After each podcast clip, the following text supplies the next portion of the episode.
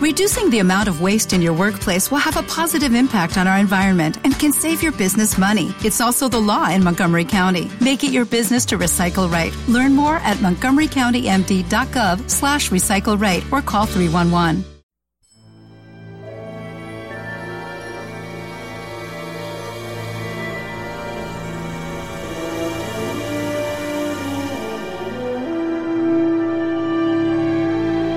Bienvenidos a Star Trek Replay, el podcast quincenal de revisionado de la nueva generación. Hoy tenemos episodio especial con invitado. Jesús, activa el transportador. Preparado para el transporte. Damos la bienvenida a bordo de la USS Replay a Antonio Warnet. Hola a todos. Antonio era miembro del Club Star Trek de Alicante, fundador del podcast de cultura ochentera El despacho del Dr. Benkman y colaborador también en el podcast Tertulia Trekkie, donde repasan Star Trek Discovery en particular y la saga de Star Trek en general. Para empezar hoy, Antonio, cuéntanos algo de cómo te introdujiste en el mundo Trekkie. Bueno, pues la verdad es que un poco de casualidad, porque yo soy de Alicante y pilló Canal No, lo que es el canal, bueno, pillaba el, antiguo canal, canal No, y en un verano que me tocó estudiar para los exámenes de septiembre, en los descansos de los, del estudio veía capítulos de la nueva generación por la mañana. Y luego, sobre todo, al, una vez que acabé el instituto, un viaje de intercambio a Estados Unidos en el año 93, donde allí me volví Trekkie del todo. Si ya me gustaba la serie, la nueva generación, en ver capítulos sueltos, con toda la cultura Trekkie que hay en Estados Unidos, que en la tele, las películas, lo que es el merchandising, las chapitas, los uniformes, eh, allí ya me volví Trekkie del, trekkie del todo. Y volví a Alicante, eh, pues eso, con Trekkie, siendo ya un Trekkie auténtico.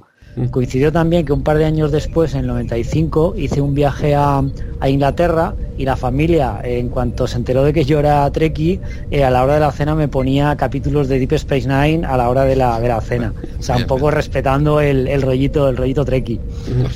Y, también un par de años después en Alicante, con otros amigos así un poco del, mundillo friki, de los cómics y tal, que siempre está relacionado, eh, nos juntamos para montar un club de Star Trek el primer club de Star Trek de, Alicante en año 90 y estoy hablando año 95 96 donde nos pusimos en contacto con, otras personas de, España otros clubes de fans de Star Trek. Originalmente nos reuníamos en el Centro 14 un centro cultural que hay en Alicante para ver capítulos de la serie que traían de importación amigos de Inglaterra de Estados Unidos y pudimos eh, asociarnos eh, hasta el punto de que organizamos la primera convención a nivel nacional de Star Trek en España en el año 96, la Spatrek famosa, que ah. cualquiera un poco que conozca el mundillo así Trekkie en España sabe pues que ha crecido en, importancia y en organización hasta el punto de, traer actores de la, de, la, franquicia de Star Trek como invitados y poder interactuar con ellos, hospedarnos con ellos en, el hotel y pues digamos que es una experiencia pues de primera mano de, para cualquier fan de la, de la saga. Sí, sí, vaya currículum trekkie que llevas. Pudiste estar en Estados Unidos entonces más o menos el año que empezaba Espacio Profundo 9. Efectivamente, de hecho en, aquella época eh, los americanos eh, no tenían, o sea, estaba la televisión generalista y lo que es la televisión por cable. Y recuerdo que había un, el canal Paramount, para el famoso Paramount Channel que ahora conocemos, en aquella época, eh, claro, tenía la, digamos, la, la franquicia y durante de lunes a viernes hacían series la clásica, la nueva generación y el estreno de Deep Space Nine y el fin de semana recuerdo que ponían las películas. Entonces, eh, cuando la familia americana se iba a dormir, yo me quedaba viendo la tele, ponía el Paramount Channel y me enganchaba con los capítulos o con la, o con la película lo, que tocara. Claro, es que, bueno, hemos hablado varias veces aquí en, eh, en Star Trek Replay que ahora lo tenemos todo a mano pero estamos hablando de una época que tenías que ir rascando de cualquier parte para poder ver un episodio nuevo y tú encontraste ahí la mina de oro.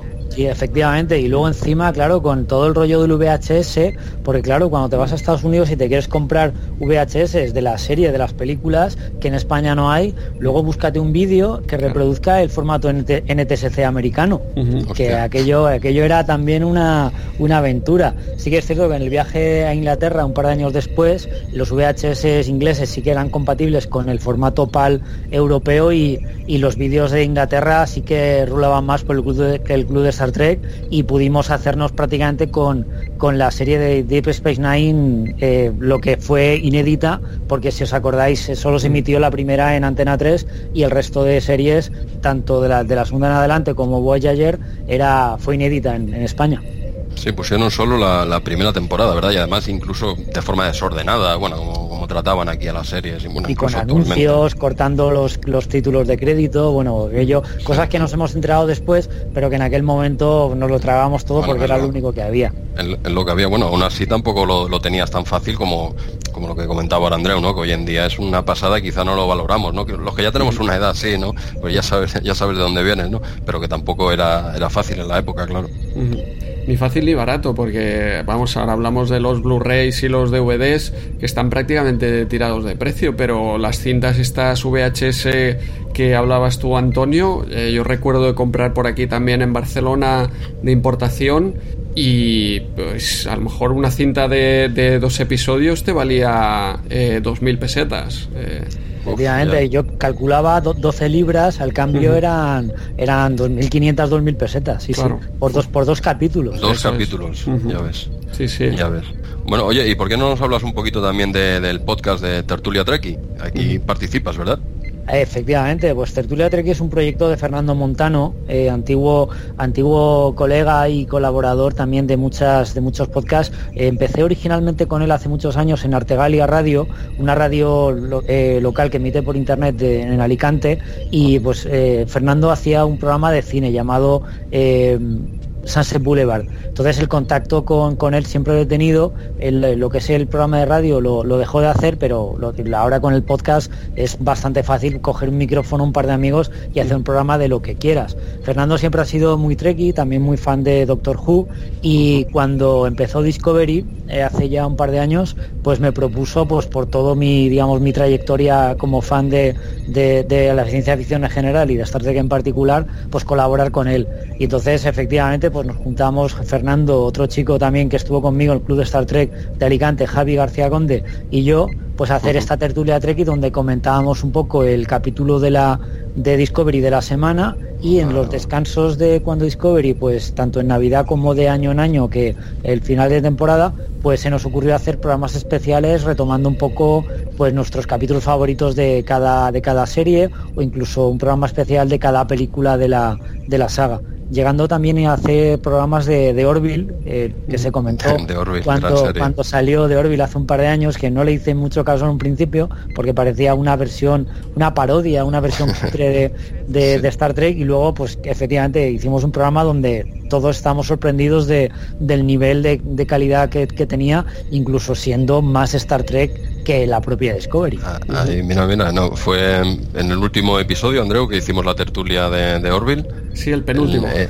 el penúltimo que hablamos, sí, también tocamos el tema y más o menos nuestra opinión era, es muy similar, ¿eh? es una serie, yo al menos que no le hice mucho caso al principio, por lo mismo, lo mismo que has dicho tú, ¿no? Y luego cuando te pones un poco a verla, le das una oportunidad, te das cuenta que, es más Star Trek que mucho Star Trek que, hay por ahí, ¿no?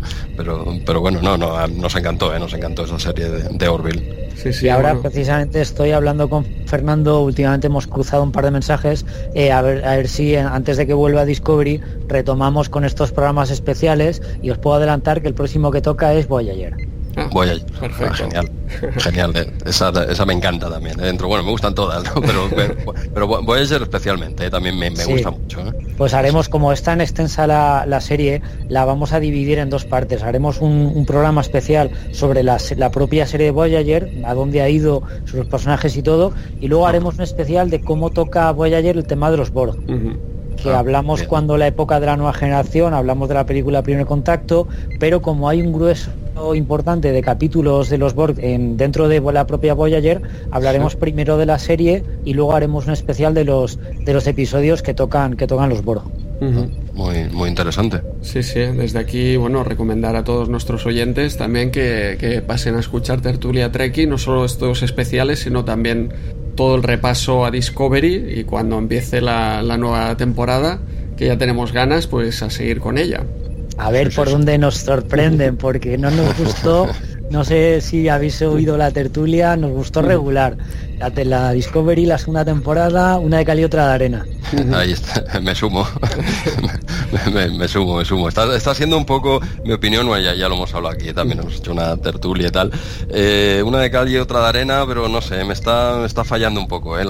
yo me esperaba otra cosa, me esperaba otra cosa, sin ser mala serie, pero claro, tiene es lo que ya hemos dicho aquí, ¿no? Tienes el nombre de Star Trek delante, entonces quizás los que ya tenemos, vamos teniendo una edad, te esperas otra cosa, pero no, no por eso digo que sea mala, ¿eh? pero igual si no se hubiese llamado Star Trek, le hubiese beneficiado, ¿no? Una, una serie con esos efectos especiales, esa acción y tal, pero Star Trek yo creo que no es el Star Trek que, al menos que a mí me gusta, y ojo, habrá gente que es su serie favorita de Star Trek y muy respetable, claro.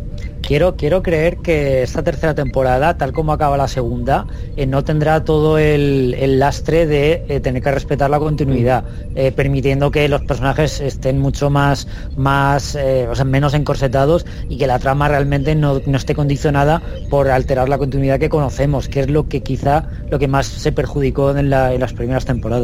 Sí, sí, parece un, reboot de la serie porque va a cambiar de dirección o creemos que va a cambiar de, dirección totalmente. queremos, queremos que cambie un También queremos. Un poquito de dirección. ¿Cuándo la estrenan? ¿Cuándo, ¿Cuándo sale ya la nueva temporada? Pues... No tengo, la verdad es que no tengo fecha, pero no sé si tocaba en, no sé si en, Navidad, en diciembre o en enero. Normalmente sí, eh, la primera quizá fue antes de Navidad y la segunda temporada ya fue quizá como en enero. Yo creo que esta también será alrededor de, enero, creo. Que pues además tendrán que combinarla un poco con, con Picard y todas las nuevas series. efectivamente, sí, sí, por si, porque hay que recordar que si no nos convence Discovery, siempre tenemos Picard. Sí, sí. ¿Algo, ¿Algo que comentar sobre Picard? Eh, Antonio, algo que bueno, no me gusta mucho, y comentamos un poco por encima el tráiler al respecto de cuando se anunció y bueno, cualquier cosa que tenga que ver con Patrick Stewart yo me voy a ir de cabeza. Sobre todo este personaje tan carismático como Jean-Luc Picard, que para muchos es nuestro capitán favorito de la, de la franquicia. Eh, no sé, espero que como mínimo tenga un toque clásico, un toque ya, no sé decir un toque trekkie, porque como Star Trek ha tenido tantas interpretaciones y tantos tonos, eh, picar veremos por dónde, por dónde, por dónde nos lleva. Pero lo que sí que esperamos la tortura trekkie es que tenga ese rollito nostálgico clásico del picar eh, veterano que vimos al final de la nueva generación, eh, con esa, con ese aspecto envejecido del último capítulo All Good Things que mezcla presente, pasado y futuro y que ese, ese futuro de picar pienso que puede tener algo que ver con lo que, con lo que veremos. A ver, a ver, aunque es, es, miniserie, ¿no? No será una serie al uso, dijéramos, igual que hablamos de 10 episodios o algo así, me ha parecido leer, ¿puede ser? ¿O, de eso no se sabe nada? Puede ser. La que sí que tiene pinta de ser serie abierta es la del, la del otra, la del sector la del el sector sección 31 sección 31 efectivamente. Esa sí que tiene pinta un poco de ser pues eso un spin-off que a ver hasta dónde llegan. Pero la de Picar sí que es un poco que parece una miniserie pues dedicada al personaje que, empezará y acabará. Sí, eso, eso me había parecido ver, una pena, pero bueno, que 10 episodios para mí pocos, y aún no lo he visto, ¿eh? ya soy fan de la serie y, ya, aún no lo he visto, ¿no? Pero bueno, si sale Jean-Luc hay, hay, que verla, lo, que tú has dicho, Antonio. Y si un caso, antes de empezar con el, con el episodio, Antonio, también, ya que mencionabas esta Ispatrek y estos eh, actores, grandes actores de las series que han venido a la Ispatrek, ¿tú has tenido oportunidad de tener contacto con alguno de ellos en alguna de estas convenciones? Pues la verdad que sí, creo que fue la tercera, la tercera o cuarta edición, no me acuerdo, por la altura del año del año 2000 o así, eh, pudimos, eh, se celebró la Spatrek en, en, un hotel de, la Manga del Mar Menor y pues el presupuesto que tuvimos con todas las asociaciones y tal, eh, pudimos traer a Denise Crosby de invitada. La flamante eh, teniente Natasha Yar vino, se alojó con nosotros en el hotel. Eh, estaba viva, estaba viva. Sí, sí, sí, en aquella época. qué alegría dado ahora. una mujer, claro, estoy hablando de su año 2000, una mujer pues ya, ya, ya madura con respecto a, la, a cuando se hizo la serie, pero bueno, eh, un personaje de, cierta relevancia, encantadora, la conocimos en persona, pudimos cenar con ella, eh, dio una charla magistral de cómo fue el rodaje de la serie, nos contó anécdotas, pudimos hacerle pues regalos, hacernos fotos con ella. Una de las, digamos, de las gracias que nos, que nos, que nos hizo la organización fue pues hacernos fotos con ella, eh, fotos autografiadas, un poco pues lo típico que se hacía en las, en las convenciones americanas, de, que el famoso turno te haces una foto y, te puede firmar un autógrafo en función de lo que pagues. Esto efectivamente, pues claro, los actores americanos, eh, los artistas, eh, digamos que es su trabajo, el ir a convenciones forma parte de su trabajo y cobran. Entonces, claro, las, eh, las, asociaciones, tal como entendíamos las Spatrek, nosotros a los invitados pues les pagamos el hotel y el viaje y luego pues la charla que pudieran dar, pues lo que les apeteciera. Pero claro, un actor de americano ya de este calibre, pues exigía un caché, un mínimo, eh, y ese mínimo pues se llegaba pues a través de vender fotos y, autógrafos. Pero bueno, lo pagamos encantados, nos llevamos de recuerdo una foto con Denise Crosby y un autógrafo de la Teniente Yar, y, la verdad es que fue una experiencia bastante, bastante chula. En años posteriores... Ay, perdona, te, perdona que te interrumpa. Que, eh, eh, ¿Te puedo preguntar cuánto te costó el autógrafo? Pues curiosidad, fueron, curiosidad. fueron 20, 20 euros. 20 euros, una foto firmada y dedicada por Denise Crosby. Ah, bueno, allí, claro, es que aquí depende, igual hay gente que no lo acaba de entender, pero claro, es cómo funcionan y lo que acabas de decir tú, es que está trabajando al fin y al cabo, ¿no? es un concepto que en, aquella época, a la hora de la organización, recuerdo reuniones eh, a favor, en contra, un poco por, por eso, porque ya era exigir eh, al fan, al, al, visitante que pasaba por allí, que ya pagaba una, una entrada para asistir al, al, a lo que es al recinto, incluso una noche de hotel, incrementando los costes, pues un digamos un coste adicional pues por, por una actividad que, a lo mejor un fan quería disfrutar, pero que a lo mejor no se podía permitir o no le apetecía hacer el gasto. Pero claro que tenía que entender que, formaba parte de, una, de una organización que, que a lo mejor de otra de otra manera no se podía acceder a ese tipo de son, las normas que hay si las quieres las aceptas y si no pues no no vas y ya está y bueno y siempre el autógrafo es voluntario por supuesto esto cobra lo que cobra pero entiendo bueno si te lo quieres hacer te va a costar esto no efectivamente. Y rodó algo de, de su documental Trekkies por allí o porque pues supongo que ella iba cogiendo eh, trozos de diferentes convenciones, hizo dos, no sé si el tercero sonaba que iba a hacer un tercer Trekkies, pero no se ha hecho.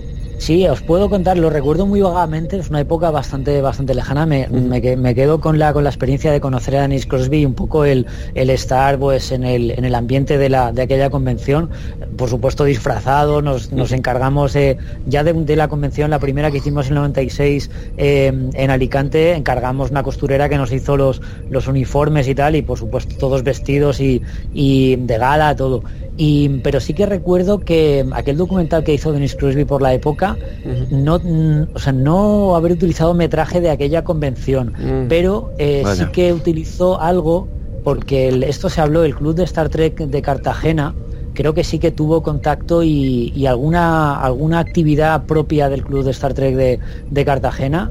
Eh, creo que sí que hay algún tipo de metraje que particularmente ellos se le mandaron y sí que se llegó a, salir. Pero lo que es la convención propiamente de cuando le invitamos, creo que no. Muy bien. Bueno, pues, pues nada, yo creo que antes de comenzar podemos leer los comentarios de iBox y Twitter de, episodios anteriores. Andreu. Sí, voy a ello. Eh, tenemos en el episodio Where Silence Has Lease, Raúl García nos comenta Cachis, a mí que casi no me gustaba Star Trek y ahora por vuestra culpa estoy ya por la tercera temporada. ha picado, ha picado. Ha picado. eso es un clásico, ¿eh? eso es un clásico. Sí, además, como le contesté, la nueva generación yo creo que es el ideal para, para picar en el mundo de Star Trek y quedarte ahí atrapado, por lo menos es el que nos atrapó a nosotros. Es desde luego es un muy buen punto de entrada, ya digo que para mí, para mí lo fue. Sí, sí. A ver si, a ver si se queda, a ver si después de... Hombre, si ha llegado a la tercera, yo creo que ya está, ¿eh? de ahí para arriba, o sea que... Sí, pero ¿y el resto de series también? ¿eh? No ah. todo es la nueva generación, hay otros tonos, hay otras... Sí, sí. bueno, de momento, pues, que vaya con esta, que ya va por la tercera, vamos bien, de momento vamos bien, le, iremos haciendo un seguimiento, ¿eh? por supuesto, y a ver, que nos vaya poniendo al día, ¿eh? cada, cada mes y a ver qué, a ver qué tal. Muy bien, y en el episodio anterior, Elementary Dear Data, tenemos a Bester32 que nos dice Buenos días chicos, como siempre buen capítulo, gracias por vuestro tiempo y esfuerzo. Muchas gracias a ti, Bester. al respecto del famoso papel que sale de la holocubierta que comentábamos en el episodio anterior, dice, yo creo que sí se sabe que Moriarty es ya una entidad consciente y tiene la posibilidad de salir de la holocubierta. Realmente el dilema es si Picard, o cualquiera, tiene derecho a evitar que lo haga. Él cree que necesitaba más tiempo para desarrollar este punto de vista, y de ahí que luego terminara la trama más adelante, y si Picard, sabiendo que era una entidad autoconsciente, si él le hubiera impedido salir, dice que hubiera traicionado sus propios ideales.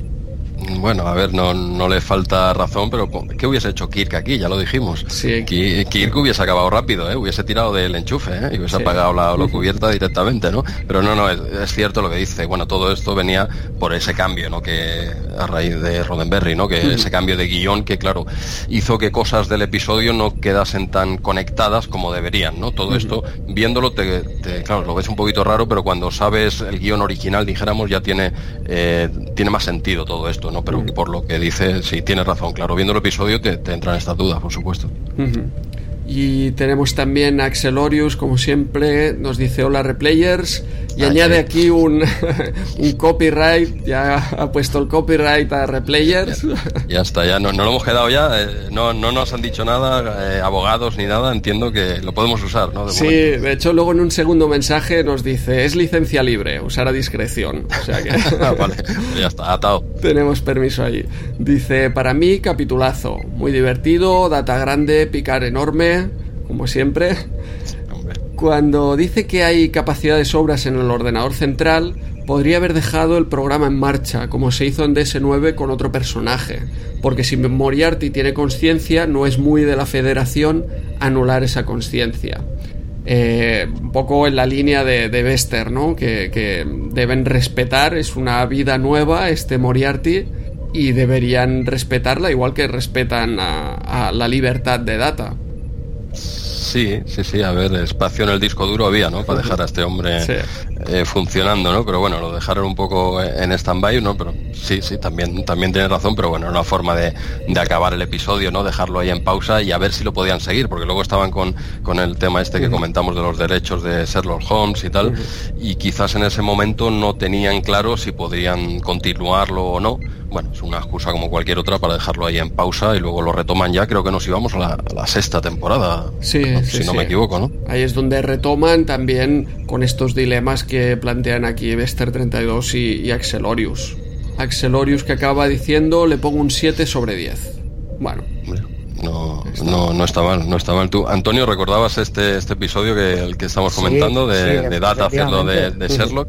Uno de los, de los más recordados de la, de la serie. Cualquier fan de, de Holmes y, de, y de la, del personaje de Arthur Conan Doyle, este capítulo lo ha visto sí o sí. Y efectivamente, un capítulo muy chulo, un muy buen uso de la, de la sala de, hologramas y desde luego ese, ese, data caracterizado como, como Holmes y el personaje de Moriarty que tiene, acaba teniendo entidad propia es uno de los, de los grandes momentos y de los, de los grandes capítulos de la, de la nueva generación. Te, iba a preguntar si te había gustado, pero ya por lo que has dicho me parece que no hace falta que te pregunte, ¿verdad? Sí, efectivamente, y es uno de los de los capítulos. Había en la época del Club de de Alicante, eh, Dani Simón, uno de los de los miembros fundadores, eh, también viajaba a Inglaterra y nos conseguía material, grababa una cinta de VHS que se llamaba La Cinta, que eran cuatro, cinco, seis capítulos que le prestaba amigos eh, seleccionados donde pues, eh, pues esa persona pues podía tener una, panorámica bastante interesante de, lo que era la serie y el personaje de Elemental, el perdón, el capítulo de Elemental Querido Data era uno de los capítulos seleccionados. ese, no fallaba. Está, yo creo que está fijo en, en la memoria de todos los que vivimos Star Trek, la nueva generación en el momento. Pero una, una pregunta, Antonio, ¿a ti te pasa como nos pasaba Andreu y a mí, que, teníamos la, en memoria, que eh, recordábamos que, que, Data había interpretado más veces a Sherlock Holmes? O, es que fue este capítulo que caló tanto? Pero yo tenía, luego parece ser que no, que no fue así, ¿no? Que, que pocas veces lo interpretó, o, igual ya nos vamos a la sexta temporada, pero ¿tú recordabas que lo hubiese interpretado más veces? Eh, a ver, mm, había proyecto de hacer más, pero fue cuando los, los descendientes de, de, Conan Doyle, pues digamos que negaron cualquier, cualquier posibilidad de, hacer nada sin, sin pagar derechos y sí que el personaje se quedó un poco ahí en el limbo. Posteriormente sé que Moriarty vuelve a salir. sí, eso sí, que eso sí que lo recordamos. Lo que no recuerdo si Data eh, vuelve a hacer de Holmes. Creo que no, creo que se quedó en esta y ya. Es que Andreu y yo recordábamos que lo había hecho más veces y, luego no, no es así, es tal como dices tú, ¿eh? pero igual es por, por no sé, la, entidad ¿no? De, este episodio que era tan bueno y la, igual la memoria te falla. No, no, lo hace unas cuantas veces y tal, y que va, que va, lo, hace, lo hace aquí, pero claro, es un episodio tan, tan recordado que yo creía que lo hacía más asiduamente, pero que va, que va. Sí que es cierto que Data, utilizando las hologramas, ha recreado distintas, distintas épocas y bueno, me estoy pensando también en Deep Space Nine, que también han utilizado, les ha dado bastante juego la sala de hologramas, el capítulo famoso de, de, Bashir haciendo James Bond. También hay Data sí que hizo por un puño de datas, parodia de los Spaghetti Westerns. pero, Holmes lo hizo solo en este capítulo. una pena porque lo, borda el tío. ¿eh? Sí, sí. Y bueno, eh, Axelorius también nos añade, dice, por cierto, tengo la disyuntiva de escucharos primero y ver el capítulo después o al revés. Dice que está esperando ahí el momento HD, pero entonces le, destripamos el capítulo y pregunta, ¿qué opina la audiencia? ¿Replayers primero o después del capítulo. no sé, tú, tú, Antonio, ¿cómo lo preferirías escuchar esto? De, un podcast, no, no, de, no de este en concreto, sino cualquiera de una serie, tú lo preferirías escuchar que te den los detalles y tal al principio y luego saber, a lo, buscas lo que te han dicho, que es muy interesante, o al revés, ¿no? Ves el episodio y luego te cuentan ah, ah, cositas, ¿no? Detalles. Claro, yo creo que hay que ser muy ansias y muy prisas para que te desgranen algo antes de verlo. ¿eh? Entonces yo pues, efectivamente recomiendo ver el capítulo, Primero el capítulo. una imagen un poco genérica y luego ya desgranarlo acompañándonos a, nosotros la tertulia o en, o en el USS Reply donde le vas a sacar más chicha al capítulo en cuestión. Buen, consejo. Y, si quieres ir ya por nota, pues ves, tal como ha dicho Antonio, te ves el episodio, luego escuchas el podcast y luego te lo vuelves a ver para ver estos detalles que se te habían pasado. Eso ya es ir a, ir a por nota. ¿eh? Os comento una, una anécdota. El capítulo que vamos a comentar ahora eh, lo he visto tanto en castellano como en, en original. Ah, lo, vi en su momento doblado en castellano, recordaba que el doblaje era bastante bueno, al menos las primeras temporadas, lo he rescatado en Netflix, he doblado el castellano y luego me lo he vuelto a poner en inglés para ver si me había perdido algo en la, traducción. Como, como, así, pues mira, Andreu siempre los ve en inglés, en versión original, y yo los veo en castellano. O sea que mira, hoy el invitado los ha visto los dos. ¿Qué te parece? Hoy tenemos cuatro versiones. tres personas, tres maneras de ver los episodios. Bueno, yo aquí eh, entiendo que también eh, Axelorius se refiere a que ya ha visto la nueva generación hace tiempo y ahora es verlo para refrescarlo antes o verlo después. Obviamente una serie nueva, entiendo que siempre es mejor verte el episodio y luego ponerte el podcast. Yo entiendo que la gente que vea por primera vez la nueva generación por lo menos yo creo que la respuesta sería eso, primero el episodio, luego el podcast. Sí, sí, me, sumo, ¿eh? me sumo también. Además, yo creo que es la forma, con este con cualquiera, ¿eh? de, verlo. Tú primero lo ves libre de prejuicios y de nada, que te den opiniones, que te... pero son todo, ¿eh? prácticamente. Míralo por ti mismo, tú tienes tu opinión y luego escuchas a ver si coincide con la nuestra, con la de Tertulia Treki o con quien sea. ¿no? Yo recomiendo también ver el episodio y luego escuchar el podcast y dicho esto, que cada uno haga lo que le dé la gana. Sobre todo en este caso, que, es, es una serie que Mm, hemos visto todos los trekkies y, es eso, aunque te estén hablando, estás recordando ese, episodio muy probablemente. Seguro, seguro. Y finalmente, para acabar ya los comentarios, tenemos en Twitter, desde Uruguay nos preguntan por Star Trek oh. Picard, porque al parecer aún no tienen claro por dónde se emitirá en Sudamérica, ni siquiera si se emitirá por allí. Eh, estas dudas de cuando llega una nueva serie, ahora, ¿por qué a qué canal de streaming te tienes que abonar para poder verla. Hombre, no, no, no, lo sé, sinceramente no, no lo sé. En Sudamérica, como, hombre, yo entiendo que, sí que la emitirán también, también mm. allí, ¿no? Que eh, quiero pensar que sí, no, no tengo, no tengo ni idea. La verdad es que no, no tengo ni idea. De momento quiero que la echen aquí, en España, a, ver si la echan aquí. Supongo que sí. Sí, aquí está eh, confirmado en Prime Video de Amazon sí, lo tenemos. Yo creía que era el que había comprado los derechos, eh, digamos, para fuera de, Estados Unidos. Entiendo que... que también lo puedan echar también por, por allí. Me sabe mal, pero no, no puedo contestar a, esa pregunta que nos hacen por Twitter porque no lo desconozco totalmente. ¿eh? Sí, sí. Y también Evil Informático nos comenta que le encantaba el tema de Star Trek Enterprise, la, la, canción de entrada de Star Trek Enterprise, y nos propone como tema de tertulia el episodio Trekkie de Black Mirror. Buena, buena, buena, buena propuesta esa, ¿eh? Esa no la apuntamos, ¿eh? La USS Callister, efectivamente. También muy chulo. Sí, vemos, bueno, tampoco hace falta que te pregunte, ¿verdad, Antonio? Por supuesto, si eres un trek y has visto ese episodio, y doy por hecho que, te, ha gustado porque es, una delicia a mí ese episodio. está, muy bien y entendieron, entendieron muy bien lo que significaba. A ver, está, obviamente está la referencia de Star Trek es, directa, pero consiguen llevarse a, su terreno el planteamiento. O sea, cómo cogen lo que es la, estética, la forma de, comportarse los personajes, lo que es la, el trasfondo de ciencia ficción y cómo se lo llevan al terreno este de Black Mirror, tan mal rollero, tan ahí que te, tira las pullitas de, la tecnología, que muy bien, muy bien. Está muy... De este, de, este tenemos que hablar porque este no acabaríamos ahora, yo creo que da para una tertulia entera, es un, es un buen consejo que, nos apuntamos, ¿eh, Andreu? Y bueno, ya tiempo al tiempo, habrá que volvérselo a ver, seguro que yo ya me lo he visto dos o tres veces, ¿eh? es que es una pasada, está muy bien. Lo tenemos apuntado ahí, gracias Evil Formático. Y ahora sí, estamos listos para comentar The Outrageous Ocona, también titulado en España El escándalo Ocona. Jesús, preséntanos el episodio. Diario del Capitán, fecha estelar 4242.7. Mientras la USS Enterprise está atravesando el sistema Omega, recibe una señal de aviso de lo que parece ser una pequeña nave en apuros, por lo que deciden prestar su ayuda, como no podía ser de, otra forma, claro. Eh, hay que grabar el episodio de la semana para cobrar las nóminas a fin de mes. Pero bueno, entonces, esta, esta pequeña nave resulta ser un carguero con algunos problemas mecánicos que, le impiden proseguir su camino. El capitán y único tripulante de tan singular vehículo estelar es Stadium Ocona, un pícaro sin malicia ni oscuras intenciones, según la consejero Troy. Y un canalla, un bribón, un ligón, un pillo, un bellaco, según data, la, Wikipedia del siglo XXIV. Este episodio eh, se dividirá en, dos tramas claramente diferenciadas. Por un lado tendremos a Ocona y sus movidas interestelares, que pueden llegar a iniciar una guerra entre varios planetas vecinos.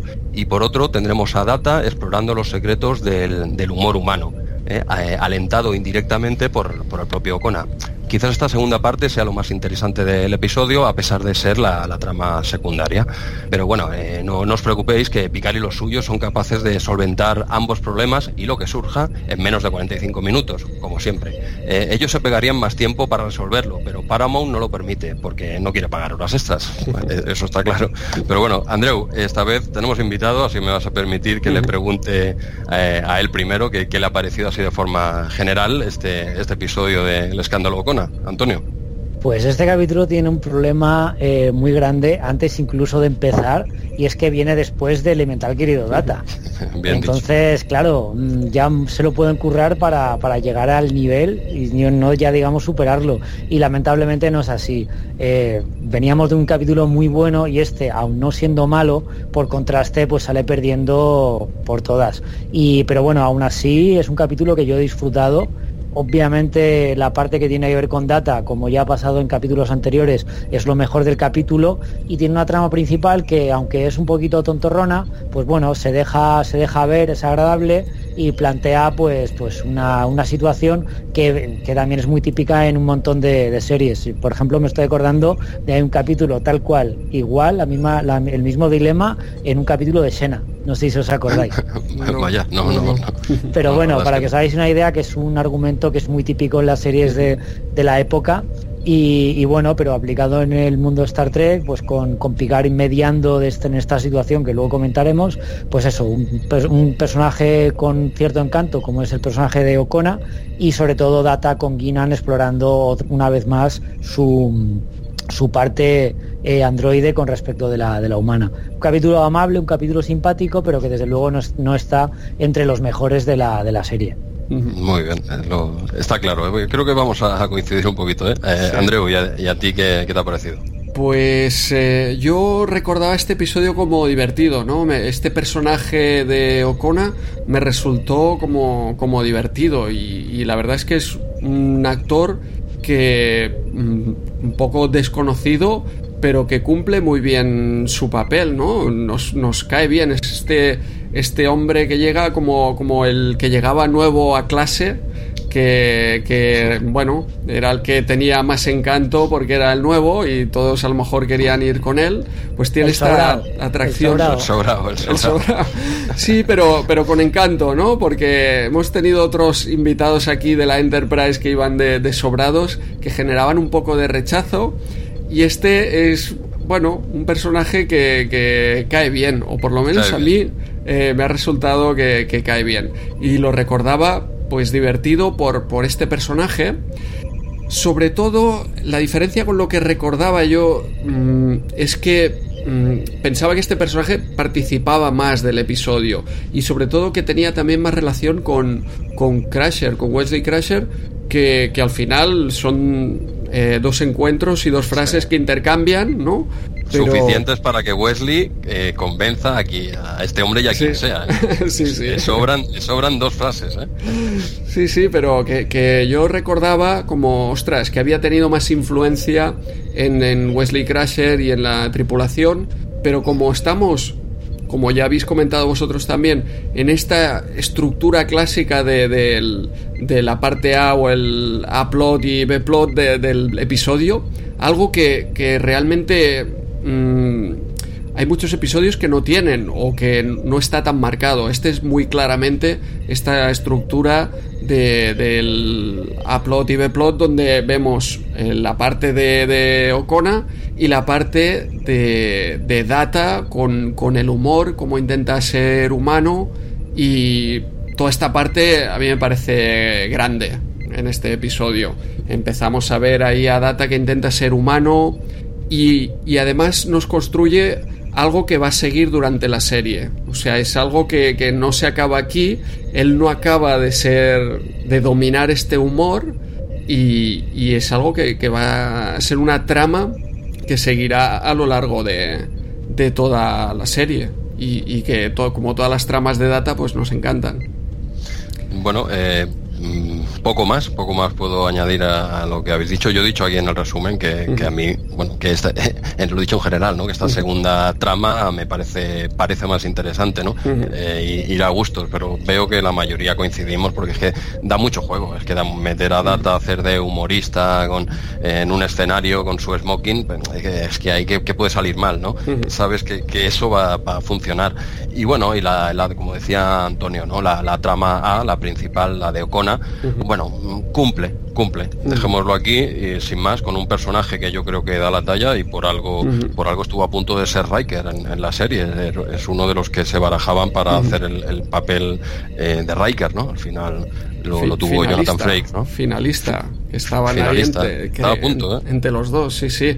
La verdad es que es eso, para, para este episodio yo creo que necesitas un actor que sea capaz de, de crear esta empatía, y, no es fácil, no es fácil. Yo creo que este lo, lo consigue eh, mínimamente. Sí, es un tío que a mí también me ha parecido, es un tío que, que cae bien y bueno, y sobre todo a ellas les cae, cae muy, muy bien también. Ahora, bueno, sí, casi que empezamos un poco a, a desglosar el episodio poco a poco y ya irán saliendo todas estas cositas de, de Ocona y sus amigas y de, Data y, y, de todo y de todo un poco. Pues bueno, empezamos el episodio como, como hemos comentado, ¿no? Pues están aquí atravesando el sistema este Omega, ¿no? Es una, una excusa para encontrarte pues la, la nave en el espacio que, toca y bueno, reciben una señal de como de alerta, ¿no? De alarma de, bueno, lo que parece ser una pequeña nave que luego ven que es un carguero, ¿no?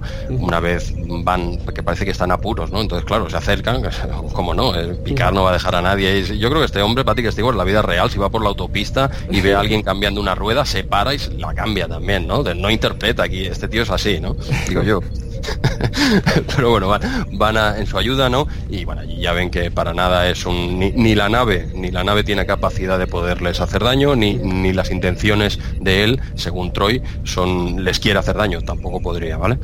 Y bueno, van a su encuentro y, queda todo esto, queda bien claro, tal como dice, y aquí ya empieza cayendo bien, ¿no? El, propio Kona dice, bueno, usted sabe que no puedo hacer nada, que qué pena que, recordar aquellos tiempos en los que sí que me consideraban un peligro, ¿no? Ahora, no soy nadie, ¿no? Estoy aquí tirado con mi nave, no puedo hacer nada, y bueno, y le brindan su ayuda y él evidentemente la acepta porque es que está, está ahí tirado en medio del espacio, ¿no? Dijéramos, y esto es un poco la eh, cómo empieza el episodio, si queréis seguir un poquito.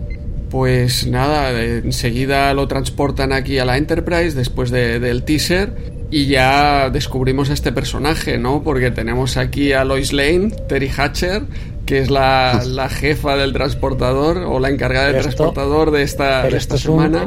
Eso es un momentazo, ¿eh? Sí, sí, sí.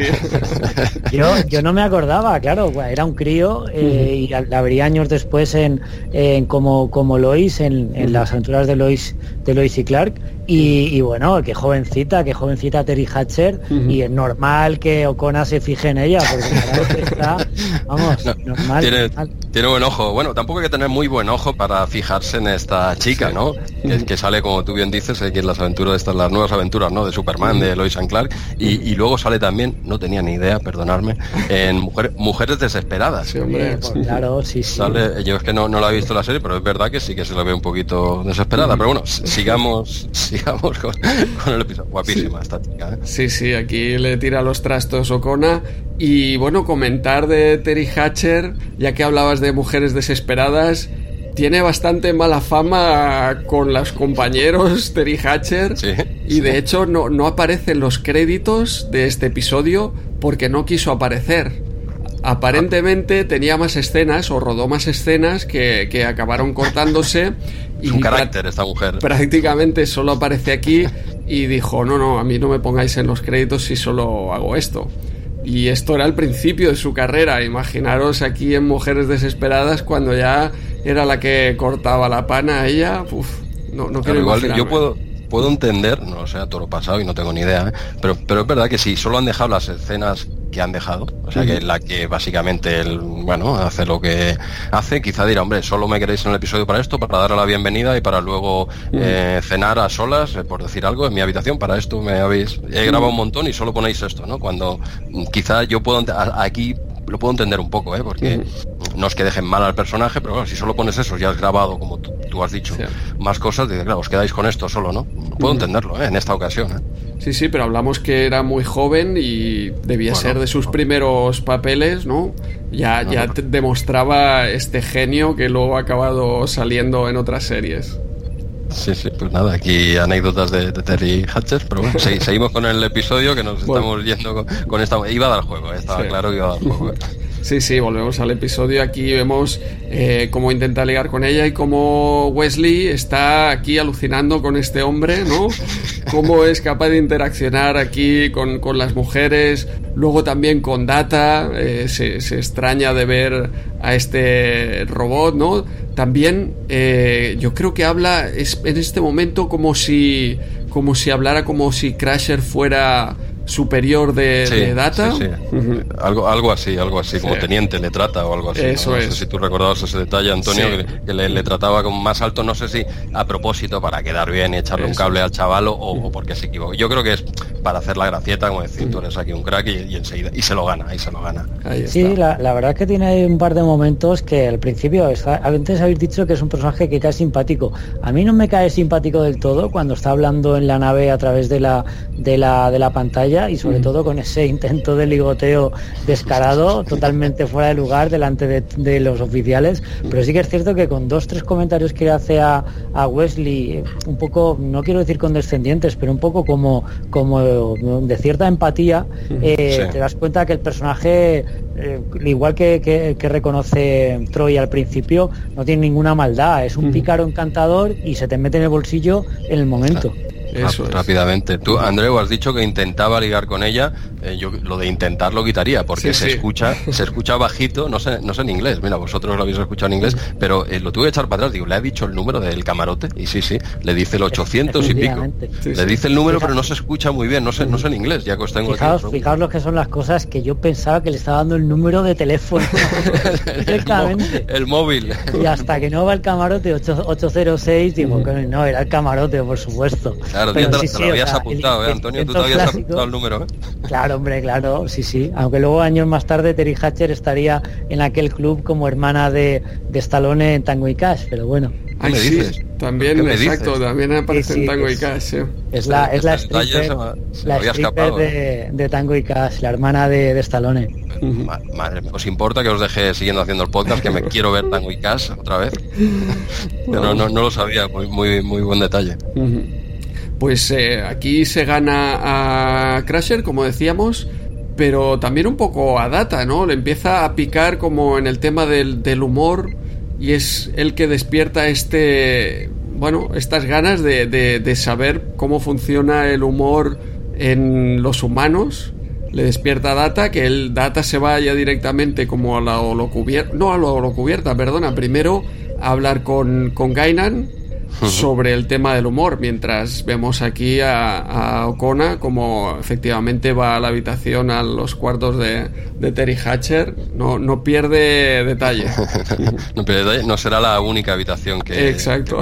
que, visite, ¿eh? de momento que Data le, bueno, dice, si no entiendes el humor, dice esto tampoco lo vas a entender mucho, ¿no? Y Data se queda así como diciendo, y ahí está Terry Hatcher, guapísima, con un vestido rojo, esperándole eh, en su habitación, pero bueno, antes también has dicho que, que se ganaba o lo no sé quién lo ha comentado, que se ganaba a, Wesley y tal, a quien no se gana eh, es a Worf, ¿eh? A Worf sí que no puede, ¿eh? Sí, ya le intenta engañar con lo de la dame las armas, la que tienes escondida. Eh, a Worf en ningún momento se lo gana en todo el episodio. Yo creo que es el único que no pica. Quizás Riker, porque como se parece tanto a él, lo, tolera, ¿no? Dijéramos, bueno, yo es que a este tío lo entiendo, ¿no? Tampoco le voy a apretar, ¿no? Pero el que no, el que no puede ni verlo es, es Worf, este es totalmente antagónico, claro, la, personalidad de, de ambos, ¿no? Y luego se verá más adelante. Me hace mucha gracia eso que comentas de, de, Riker, porque es que es que es tal cual. O sea, Riker tiene un par de momentos que lo mira así también un poco con, con, cierto, con cierto aprecio cariño. Exactamente, porque es como que le recuerda a él mismo de joven. O sea, físicamente se parece, pero ese rollito picaruelo, ligón, eh, Riker le, lo mira así como un poco en plan de llora como tú, chaval. diciendo, no, no te voy a, no te puedo echar bronca, sé que lo que estás haciendo no está bien, pero quién soy yo para decirte que no hagas ciertas cosas, ¿no? Y, y lo, y se le nota, ¿no? El, actor, lo, eh, Frakes aquí se, le nota como, como, no sé, transmite eso, ¿no? Como diciendo, hostia, te lo crees, ¿no? Aquí está muy bien. y, como contrapunto, pues efectivamente, eh, Worf desconfía, eh, jiji, jaja, y todo el mundo eh, en plan haciendo bromitas, pero no, yo estoy en mi sitio, no te pases un pelo conmigo y... y vamos a restringir, ya lo dice, dice, hay que restringir, ya lo, había comentado antes, ¿no? En las zonas en las que puede entrar en la nave, que aquí todo el mundo abrir los brazos a este tío, no sabemos ni quién es, ¿eh? Sí, sí, curioso que Data esté aquí intentando captar el humor o tener humor, pero Worf ni lo intenta directamente. Worf, en ningún sí posiblemente vea que, que, no tiene maldad, pero no se fía, no se fía y como, como ya te digo, no se parece en nada, está muy bien ese contrapunto ¿no? que acabas de comentar, Antonio. Eh, eh, queda muy bien, ¿no? Los personajes, como Riker es tan parecido a él y como Worf es totalmente lo contrario, ¿no? Y en cambio Riker y Worf son muy buenos amigos, ¿no? Tienen muy buena química, pero ambos se respetan, ¿no? Dijéramos, pero con este no lo conozco, yo este tío no, no me fío un pelo, ¿no? Y me, me hizo gracia no me hizo gracia nada más, nada más verlo en pantalla, ya lo, ya lo tenía calado vos. Y aquí un detalle también, que es cuando Data eh, hace esta risa falsa. Cuando el otro le dice que le ha hecho una broma y él hace esta risa falsa que también aquí yo creo que hay que dar el, valor a, Brent Spiner porque es algo que va a repetir muchas veces esta risa falsa y es muy sería muy fácil que nos cansáramos y que pensáramos esto es ridículo o ya está muy visto, ¿no? Pero lo hace de tal manera que, tú disfrutas cada vez que lo hace y, y estás deseando que lo vuelva a repetir. Sí, es, es, divertido. realmente es la única vez que, que, Data hace reír a la gente cuando no lo pretende, ¿no? Y ahí está un poco la, coña, ¿no? De, este episodio y así es como acabará, ¿no? Pero bueno, eso, eso será al final. Bueno, nos habíamos quedado en el camarote de, Terry, ¿no? o ya nos gustaría, y, seguimos avanzando, seguimos avanzando el, episodio.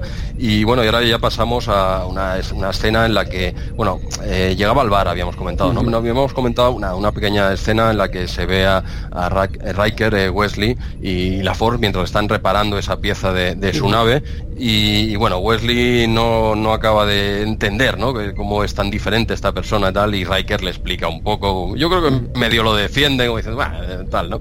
Que él vive a su manera, no sé qué, pero Wesley aquí eh, tiene curiosidad, ¿no? Claro, un chico joven, ¿no? Por una persona así tan aventurera, ¿no? Quizás lo que todos los jóvenes querrían ser, pero no Wesley. Wesley juega a otra liga, y ya lo veremos. pero bueno, sobre todo por la, sobre todo por la, por la, el aprendizaje y la disciplina que le han inculcado en la, tanto en la academia como en la, como en la Enterprise, y llega uno que, y está viendo en sus narices que nada de disciplina, haz lo que quieras, entra y sales, y él como que le choca, le choca este comportamiento y por eso le, le, pregunta a Riker, y Riker, pues bueno, de manera más o menos directa o indirecta, pues le dice, vale, sí, hay una disciplina, pero este tío es que va por libre y no todos son, son así. Claro. Wesley está claro que no había visto la serie original, no conocía el personaje de Kirk. si, no, no le habría sorprendido tanto con ¿eh? Y bueno. Ahora sí, al, bar, ¿no? Nos habíamos quedado en el bar. Sí, volvemos a la escena esta donde Data pide consejo a Gainan sobre el, humor. Y aquí, pues también eh, Gainan explica un, un chiste si me lo puedes decir en inglés, por favor. Es que, exacto, yo, yo luego lo puse en castellano este, este, este corte porque dije, ¿cómo lo han hecho en, castellano? ¿Cómo se lo han hecho venir? Y diría que no muy bien, pero bueno. No, no, no, queda, queda, bueno, ahora lo comentamos, ¿no? Pero no queda nada, nada bien, como dices, perdona, perdona. No, no, sigue, sigue. en inglés eh, dice, You're an android and I'm annoyed. Como diciendo, yo eh, estoy molesta. ¿No? Y entonces Data y le pregunta, ¿y por qué estás molesta? Pues no tiene nada que ver, ¿eh? No, porque como es androide y negroide, ¿no? Dice. Eh, efectivamente, efectivamente. Si tú eres androide y yo soy, negroide. Y yo soy negroide. Eh, bueno, muy poco acertado, creo, y no tiene ninguna gracia, pero bueno, eh, no sé, era, simplemente han buscado la rima, ¿no?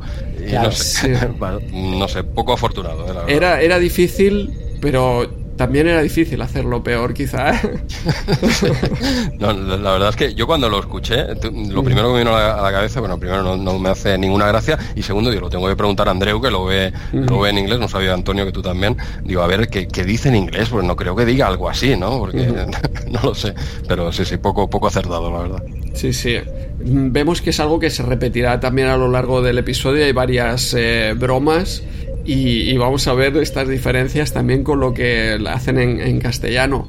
Porque después de no hacer ni pizca de gracia aquí a, a Gainan, dice, pues tengo que hacer un curso acelerado y se va a la holocubierta a pedir directamente al ordenador eh, cuáles son los mejores cómicos, por ahí le, pasan cómicos eh, especializados en mecánica cuántica. Esto todavía no ha llegado aquí a los clubs. sí, aún no. Y por aquí la curiosidad es que vemos en la lista de, cómicos, ahí, ahí. vemos por aquí a un montón de personajes que son pues productores, eh, eh, gente de efectos especiales, eh, guionistas, directores de, la propia serie. Se ve que venía de, una agenda telefónica. Ah, venía de una agenda telefónica. Sí, sí no, no, te sé decir ahora de, uno de los que, trabajan allí, ¿no? Y era su agenda telefónica tal cual. Lo que habrán quitado los, números y habrán puesto el listado en orden que tuviese este hombre o no. Y sí, sí, es, curioso, Sí, sí, sale por aquí Tracy Torme, David Livingstone, Dan Curry, Ronald B. Moore, atención, no, no el guionista que, llegaría ya en la tercera temporada, sino eh, uno de los de efectos especiales, me parece que es, pues es el que elige eh, Data al final para que le dé este curso acelerado de stand-up y aparece aquí Joe Piscopo, que era miembro del Saturday Night Live. Pero era de estos miembros que por lo menos eh, no ha trascendido mucho fuera de Estados Unidos, o yo no lo conocía. No sé si vosotros lo, lo habéis visto en alguna película o algo. Pues sí que sí, yo sí que lo recuerdo haber visto, es el típico secundario y sobre todo te, choca el nombre, un nombre un poco pues que te, te lo, recuerdas, yo episcopo, pero efectivamente, o sea, el Saturday Night Live tuvo una trayectoria del 80 al 84, bastante, bastante famoso en la, primera época y fuera de eso pues secundario en televisión y en películas un poco eh, pues por ejemplo, estoy viendo la ficha de la IMDB, ¿estamos muertos o qué? Era uno de los tíos de ¿estamos muertos o qué? Vaya. bombazo. Eh, yo tengo que ser sincero, no, no me sonaba de, nada, he mirado también un poquito de, información y, bueno, ya, yo me imaginaba que sería un cómico famoso en Estados Unidos y sin más, pero no, la verdad es que no, no recuerdo haberlo visto tampoco, como dices tú, Antonio, de, secundario en, ningún sitio. ¿eh? En Ley Orden también no tendrá su trayectoria también, pero bueno, aquí, eh, por lo que he leído, estuvieron negociando con el mismo, el mismísimo Jerry Lewis para que viniese a hacer de, humorista, pero no sé si comentaban por problemas de agenda o que no llegaron a un acuerdo o problemas de agenda. ¿era? Problemas de, agenda, creo que he leído por ahí por Memoria Alpha. Que hubiera sido la bomba también, que hubiera aparecido aquí Jerry Lewis, tenemos una imitación de, Jerry Lewis eh, hecha aquí por, bien, ¿eh? Joe Piscopo, sí, lo hace bien.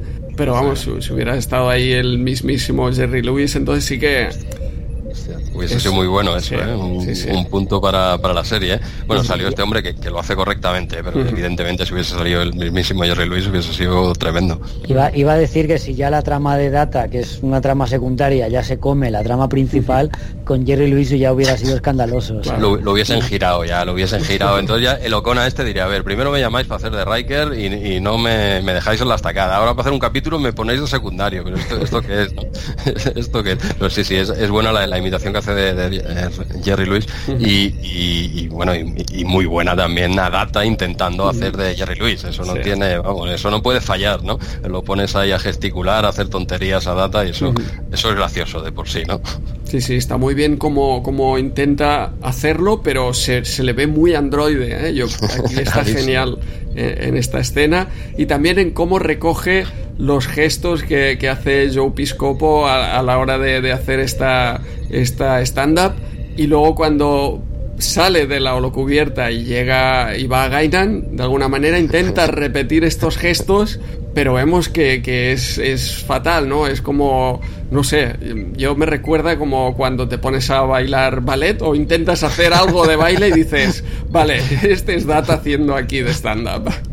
No, lo, hace. A mí me hace más gracia cuando intenta hacérselo a Guinan, ¿no? esa gesticulación con los brazos, con el purito en la mano, totalmente artificial, a propósito, ¿no? Por supuesto. Y eso es lo único que tiene gracia, porque el chiste que cuenta, pues mira, creo que ni, lo recuerdo. No sé qué, chiste. Le... Sí, un tío que, no sé en inglés. ¿No, ¿No, querías comentar los chistes, Andreu? En sí, pero este, este no lo recuerdo. ¿Cuál, era? Está en castellano. Ah, el que va al médico, sí, sí. Sí, que va al médico. Dice, le, pregunta, le pide una segunda opinión y le dice, sí, también eres feo. Y también eres feo. En inglés también es, sí, este sí, Sí, este está tal cual. Este... Hay, hay una cosa que me pasa con el, con el cómico este que enseña, porque es que quitando lo de Jerry Lewis que, está magistral, el resto de chistes que cuenta no tienen ninguna gracia. Entonces digo, pero ¿qué humor le vas a enseñar si tú ya contando chistes de cuñado no tiene ninguna gracia. Efectivamente, Data lo único que hace es repetir lo que este pobre hombre le ha enseñado, pero que no tiene ninguna gracia. O sea, no sé, podría haber cogido un repertorio un poquito más, más sofisticado, porque los chistes que coge de ejemplo, independientemente, luego veremos, con, público o sin público, es que los chistes son malos. Sí, quizá, que, sí, a mí tampoco me han hecho gracia, ¿eh? pero quizá eh, eh, el tiempo en el que lo vemos, ¿no? De 30 años después prácticamente haya cambiado.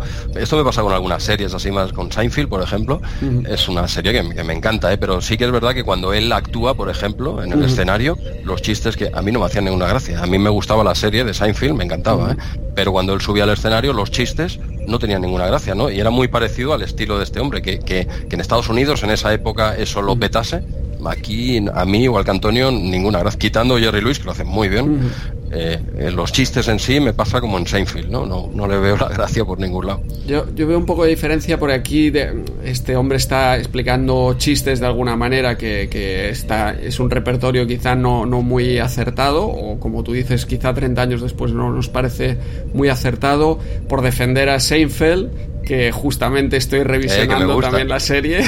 Ah, pues, sí, lo estás viendo ahora. Sí, sí, sí, ya voy por la temporada 8, o sea que. Anda, pues ya la tienes, la tienes lista ya. Eh, que a mí me, me encanta Seinfeld, ¿eh? Lo que no me gusta es la parte en la que él hace de, de, humorista. Claro, porque yo ahí veo que son cortes sobre un stand-up y, ahí no todo tiene que ser, no todos son chistes, sino son situaciones y, realmente una sesión de stand-up funciona cuando está completa y puedes hacer relaciones con cosas que has dicho antes, etcétera, ¿no? Y ahí lo planteaban un poco no, como tú dices, no era lo, divertido del episodio, simplemente hacían como un avance de lo que iba a ir el episodio sin, sin ser excesivamente divertido, sí, sí. Vemos, vemos que te gusta, defiendes a tope Seinfeld, que, no, que no, le ha atacado, que no le ha atacado. es una gran serie, que quien no la haya visto, eh, ¿la conocía, ¿tú la conoces, Antonio, esta serie? Sí, sí, por supuesto, la llegué a ver cuando la hacían en Canal Plus y es posible, ah, la quiero revisionar, la quiero revisionar mm. ahora que creo que la tiene Amazon y me da un poco de miedo porque que es posible que me pase lo que a ti, que voy a valorar más la trama, digamos, mm. de los personajes que lo que es cuando Seinfeld se pone delante de un escenario eh, a pues hacer comedia de stand-up de los de, los de los 90, que es lo que peor puede haber envejecido. Pero, bueno, lo que, son dice Andreu, eh, exacto, que no, no es lo principal, es lo que acaba de decir ahora Andreu, uno es bastante secundario, es un poco para guiarte en el episodio, ¿no? Yo creo que ni pretende hacer gracia. Es como, sí, sí, sí, es como la entrada, el teaser y el final. Eh, y son realmente un corte de, de, lo que debería ser un stand-up más, eh, más largo pero vamos, eh, yo creo que es una serie que vale mucho la pena. Yo también la había visto en su momento en, Canal Plus, cuando llegó aquí a España. Y, ahora pensaba, ostras, es el momento quizá de revisionarla y aguanta, aguanta. Oye, tenemos la, Enterprise aquí en doble fila. Sí, vamos, a... vamos, vamos, que nos van a multar. Vamos a, la... vamos allí que nos van a multar. Venga, pues ¿dónde, dónde nos habíamos quedado? Con, con Guinness, ¿no? Intentando data, intentando aquí hacer algunos chistes y cuando va a contar eh, otro con el purito en la mano, se queda así con la palabra en la boca porque le llaman desde el puente y deja a Guinan colgada, que yo creo que Guinan, encantada de la vida, de que le llamen, salvada por la campana, y, Data se, se, va al puente y aquí, bueno, entra, entra en escena pues el, primero de, los actores, ¿no? De, que, va a buscar a este personaje, ¿no? Que van a por Ocona, ¿no? Y, bueno, tienen...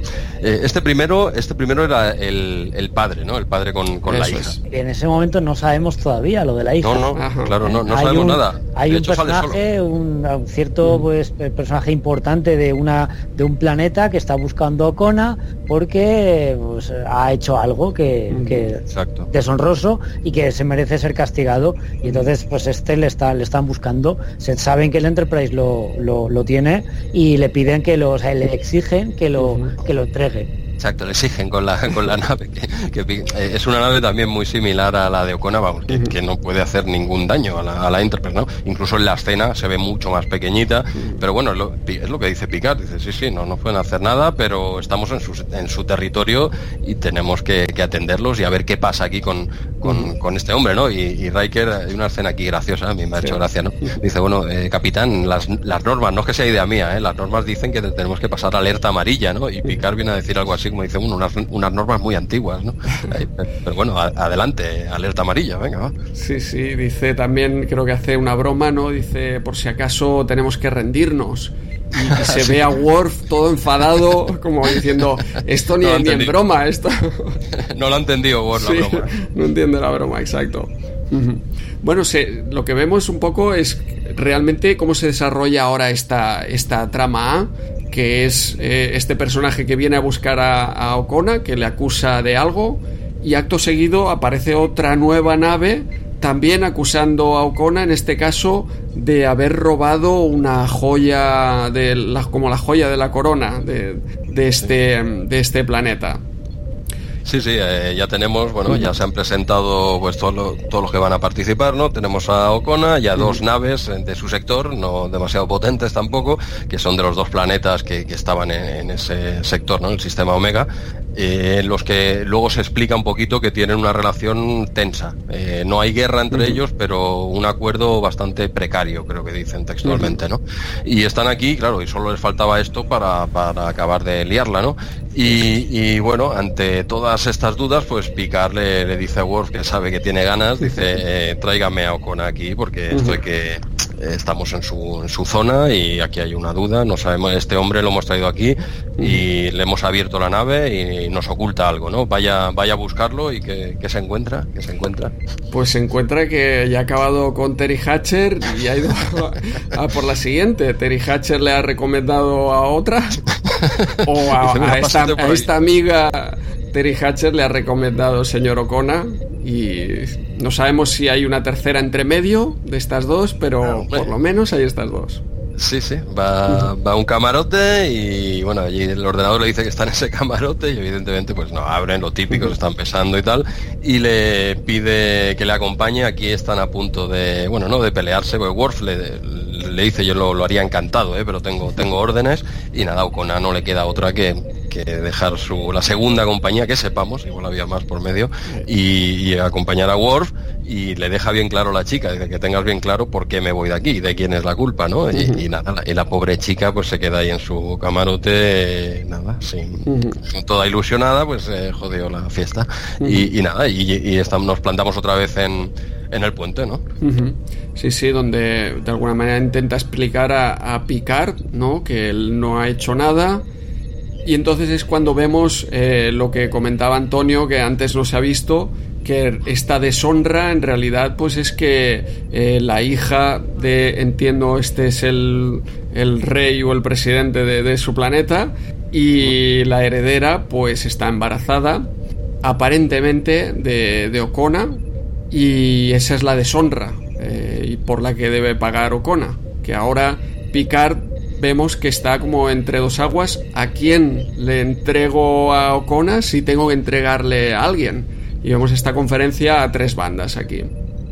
Sí, Antonio, ¿querías comentar alguna cosa? Sí, es, es, es esta situación es, es interesante porque eh, se plantea picar que dependiendo de a quién, o sea, independientemente de a quién lo entregue, el bando contrario que no lo reciba le va a declarar la guerra al, al, otro bando, con lo cual él, de manera diplomática, como solo picar sabe ser, intenta justo evitar cualquier tipo de conflicto y por eso las dudas de a quién se lo entrega porque sabe que cualquiera de las dos de los dos bandos que no lo reciba eh, como, como piden en esa exigencia, pues eh, le va a declarar la guerra e incluso eh, pues eso, haciendo que, que, otras personas mueran y que se metan en una guerra que no, que no van a poder ganar. Así es, incluso amenazan a picar no es solo que haya una guerra entre estas dos facciones por recuperar a Ocona, sino que ellos mismos están dispuestos a morir atacando a la Enterprise porque, vamos, no, no tienen ninguna opción de, de, luchar con la Enterprise, pero ellos están dispuestos a todo. Sí, sí, ellos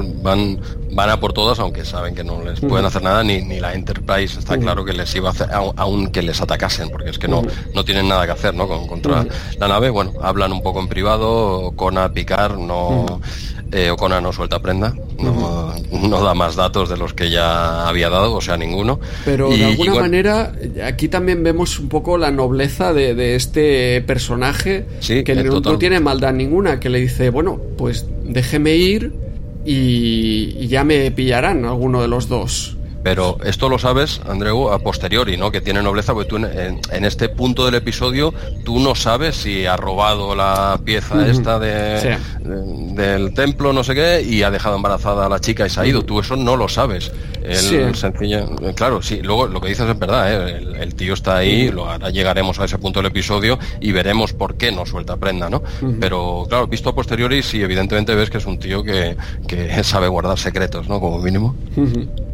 Y entonces tenemos esta otra escena donde Wesley Crusher también le da una lección, ¿no? Le devuelve la lección que le ha dado antes Ocona. Bueno, por supuesto, ¿a quién se le ocurre darle una lección a Wesley Crusher? Si es que te la va a devolver, si es que te la va a devolver, Ocona.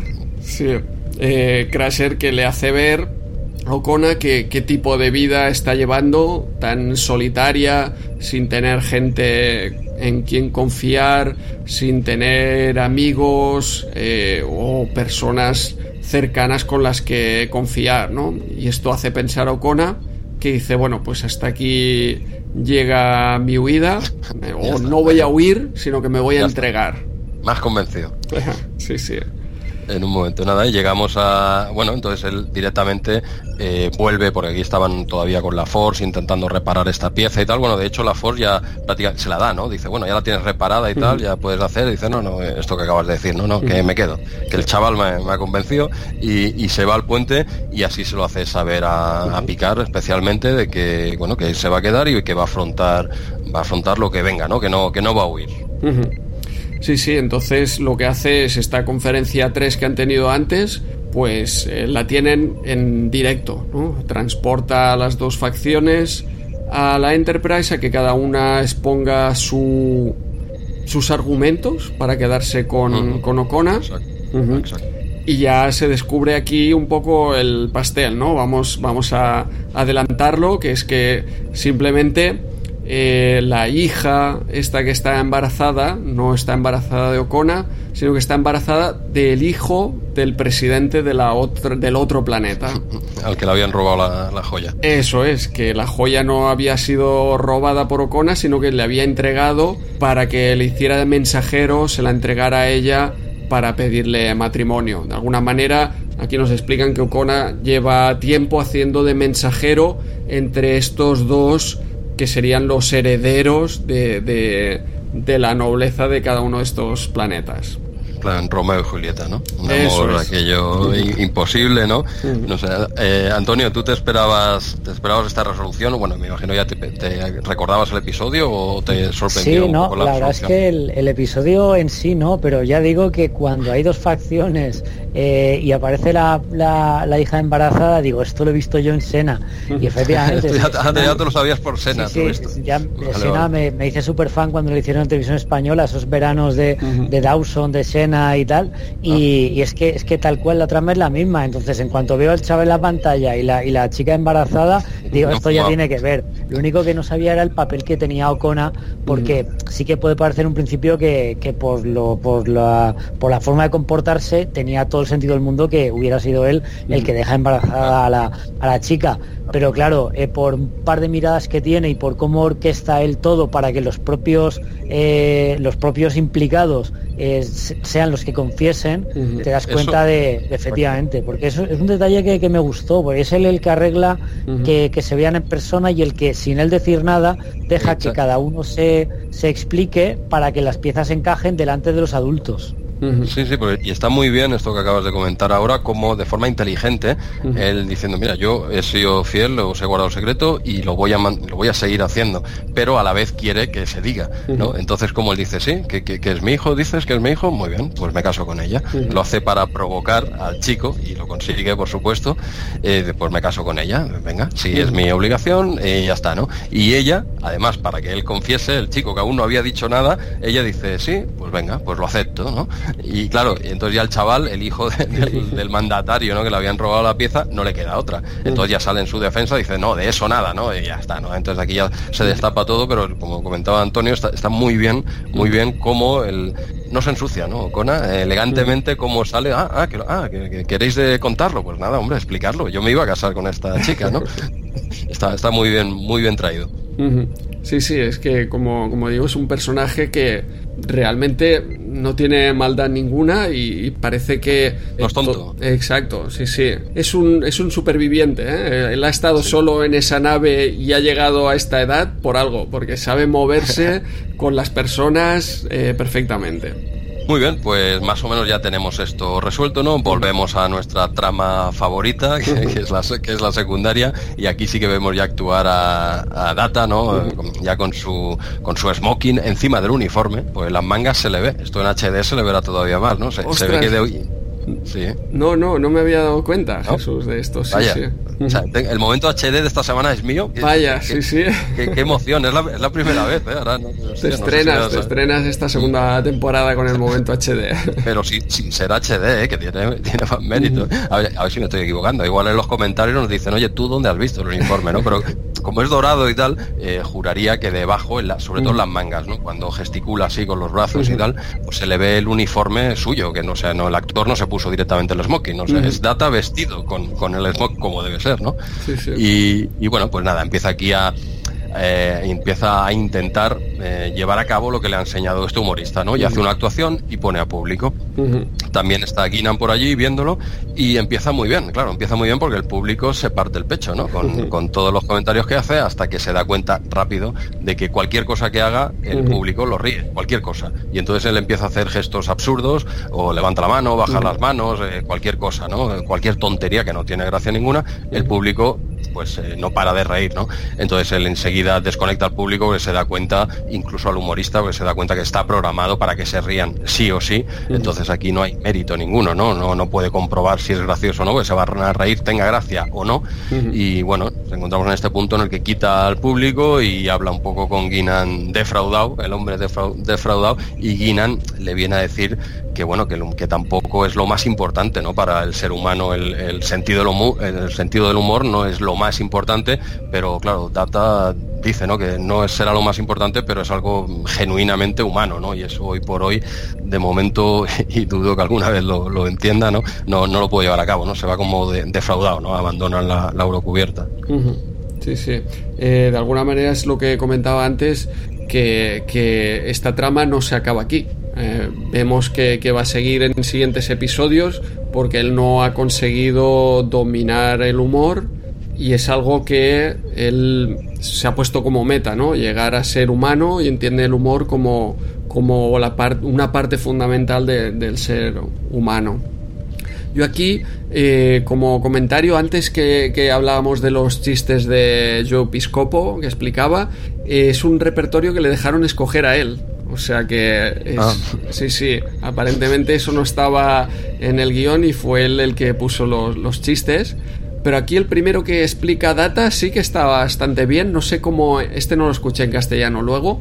El que habla del el hombre este bala, ¿cómo, lo explica en castellano? ¿Hombre bala? que está despedido. Sí, dice, ah, claro, ah, también queda bien en castellano. Ah, este no, no recordaba este él, empieza explicando este, ¿no? Que, es el hombre bala que le, le contratan y le despiden el mismo día. Porque, claro, despedir en inglés es fire y le disparan.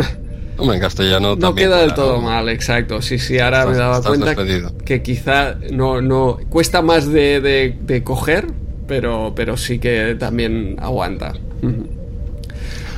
Bueno, llegamos prácticamente al, al, final del episodio porque ya se han resuelto las dos tramas, han quedado, han quedado resueltas, ¿no? Y nos queda este, este happy end, ¿no? Tan típico que, bueno, a veces es correcto, otras veces queda un poco pasado de moda, ¿no? Ya, quizás, ¿no?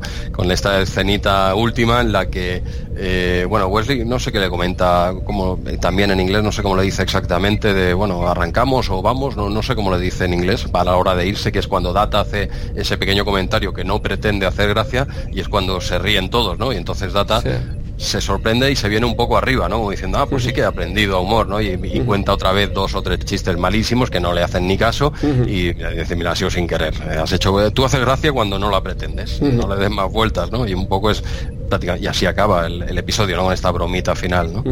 Sí, yo creo que le dice como di adiós data y él dice adiós data. O ah, Exacto. algo así. Justo eso, justo eso. Sí, sí, es verdad. Le dice di adiós data y, dice adiós data. Exacto. A mí una cosa, un detalle que me ha gustado es que, eh, aunque llevamos todo el capítulo viendo cómo Data se está esforzando por ser gracioso e interpretando todo como una broma, aquí realmente lo dice de manera automática. No piensa que está haciendo una broma y precisamente por eso es porque hace gracia. Sí. Sí, sí. De hecho, es lo mismo, hay una situación similar con Gainan eh, cuando están en el bar, que él también, no sé si responde a la llamada o no recuerdo. Ah, no, cuando dice, ella le dice que el chiste lo ha explicado mal o que no tiene gracia, dice, puede ser el timing. Y entonces él dice, no, no, mi timing es digital, es, es exacto.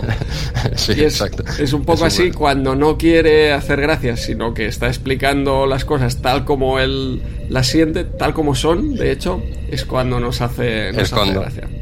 Sí, mira, otro ejemplo igual a este que parecido a este que has dicho ahora, Andreu, es cuando el, cómico le dice, hombre, eh, público duro, ¿no? Dice, no, no, pero usted explíqueme que intentaré ser público blando. No, no sé en inglés si lo dice también así o no, dice, pues, intentaré ser público blando, ¿no? Y, hace una coña sin pretenderlo, ¿no? Es, es siempre, cuando data, cuando hace gracia, es, es cuando no lo pretende, ¿no? Sí, sí. Y aquí esta última broma que, que eh, entonces em, él empieza a decir bromas y ya dice, bueno, le dice Picard, va, eh, Riker, sáquenos de aquí porque estamos... Pues, es otra vez Data viniéndose arriba, creyéndose que hace gracia y los demás en plan de, mira, Data, no, sácanos de aquí que lo que sabes hacer y las bromas para otro día. Eso es. Exacto, tú ya nos iremos riendo de ti cuando lo, cuando lo consideremos oportuno, pero no lo intentes porque no, no, no lo vas a conseguir, ¿no? Y, bueno, no, aquí termina el episodio, ¿no? Tenemos alguna cosita Andreu o Antonio, que nos quede alguna anécdota, alguna cosita que queráis comentar de, más del episodio antes de, cerrar. Pues dos, dos, cositas quiero comentar. Eh, uno, que viendo un poco la escena final, te hace un poco plantearte si realmente la trama de data no es la principal. Y la de Ocona secundaria o al menos la excusa para desarrollar eh, la trama de Data, porque hemos visto que Data intentando ser humano y explorando la humanidad o lo que son los sentimientos para ser más humano es algo que hemos visto a lo largo de toda la serie en distintos momentos. Y, sí que es cierto que tanto la escena del, que está en el, en el teatro con el público falso y tal, y el chasco que se lleva al final con, con Keenan, y en esta última escena vemos que es que realmente es un tema importante para él y empatizas muchísimo con el personaje de Data. A mí me da una pena tremenda, el personaje empatizo con él de una manera brutal. Ya me pasó cuando era niño mm, porque veíamos, eh, digamos, el mundo de, Star Trek, el mundo de eh, los personajes a los que se enfrentaba la Enterprise a través de los ojos de Data. En aquel momento yo era un niño, ahora soy adulto, pero, pero la ingenuidad con la que ve Data las cosas es algo que, que, nos llega, nos llega como espectador. Y, esta última escena con Data, eh, pensando, reflexionando, qué he hecho bien, qué he hecho mal, bueno, a lo mejor más da penica, ¿no? ¿no? Lo vuelvo a intentar, pues da un poco de pena y te hace sentir un cariño muy grande y, una empatía muy fuerte con, el personaje de acuerdo, ¿eh? estoy totalmente de acuerdo. Al final, al final se te queda como un rebustillo diciendo, hostia, pobrecito, ¿no? Sabes, sabes que es un androide y sabes que es un actor, pero, pero aún así dices, hostia, te sabe como mal, ¿no? Pobrecillo, ¿no? Sí, sí, lo consigue transmitir muy bien el actor Brent Spiner y desde luego que es una de las de los grandes aciertos por parte de los guionistas el haberle dado cancha al personaje Data para que dentro de la serie crezca, porque hemos salido ganando todos. Sí, sí. Sí, sí, exacto. Eh, Andreu, ¿algún detallito que dos, quede por... Sí, dos últimos detalles. Eh, primero, no aparece Pulaski. No, no la echamos de menos, pero no aparece. eso ya, hace un poquito gratuito. Eso. Sí, sí, sí. Bueno. Y luego, pues. ¿Pensáis, perdona un momentito, Andreu, ¿pensáis que el, el, el, papel que hace Guinan podía haber eh, mm. podía haberlo hecho Pulaski? Puede ser, pero, pero como se llevan tan mal, eh, o no es que se lleven mal, Pulaski no, no quiere tener esta relación con Data. No sé, puede, puede ser, ¿eh? Porque en el episodio anterior veíamos cómo era la doctora la que no creía en Data para resolver el misterio. Y aquí podría ser, como tú dices, la que no crea en Data para poder hacer comedia. Mm, pero y que luego, pues mira, estuviera libre aquí eh, Whoopi Goldberg y, se cambiara. No, no estoy. es que es, curioso la, los guiños un poco metareferenciales, lo que hay detrás de las cámaras, como la actriz Whoopi Goldberg, que es, es, actriz de comedia y que empezó haciendo monólogos, eh, sea la persona que dentro de la serie le quita las, la ilusión a Data para que no sea cómico no sé, me pareció un doble guiño en plan de la doctora Pulaski, que efectivamente es la que le tira por tierra toda, todo el mérito a Data y lo considera una máquina incapaz de, tener esos sentimientos, eh, que, que, no aparezca Pulaski, que sea una cómica en, el mundo real como Guina, como Bobby Goldberg, no sé, me pareció un doble guiño un poco, un poco curioso. Ya no sé si incluso provocado, o sea, que sea consciente de que hayan puesto a Guinan porque realmente es cómica y podía mm. tener ese, esa conexión con el espectador. La verdad es que es impresionante las escenas con, de, de Gainan con Data. Yo creo que si hubiera sido con Pulaskin no hubiera tenido la, misma fuerza.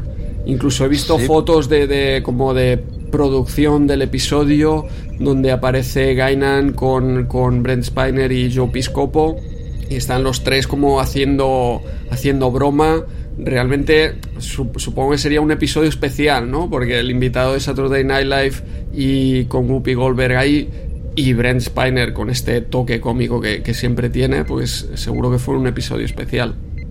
Sí, pero no, no, de acuerdo, pero en, una cosa no estoy del todo de acuerdo. ¿eh? ¿eh? Antonio tampoco creo, creo en mi opinión, que le quiera quitar la ilusión. Yo creo que lo que quiere es echarle un capote, ¿no? Como mm. decir, el sentido del humor eh, bueno, no lo has conseguido de momento, ¿vale? Pero no es lo más importante, ¿vale? Hay más, hay más cosas, ¿no?